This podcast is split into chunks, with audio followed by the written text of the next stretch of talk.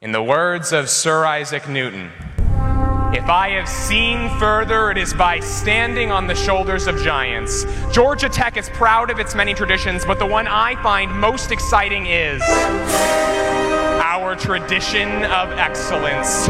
Our mission as students is not to follow in the footsteps of the astronauts, Nobel Prize laureates, and presidents who graduated before us, but to exceed their footsteps, crush the shoulders of the giants upon whom we stand. We here are all such innovative people, so I am telling you. If you want to change the world, you're at Georgia Tech. You can do that.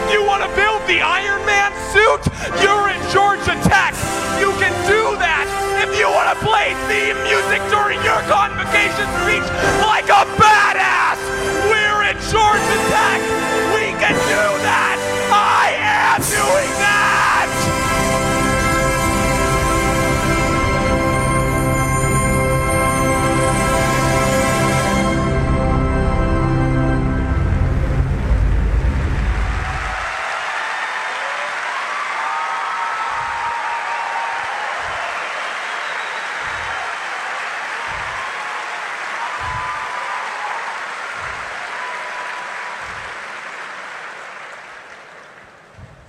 Congratulations on your acceptance.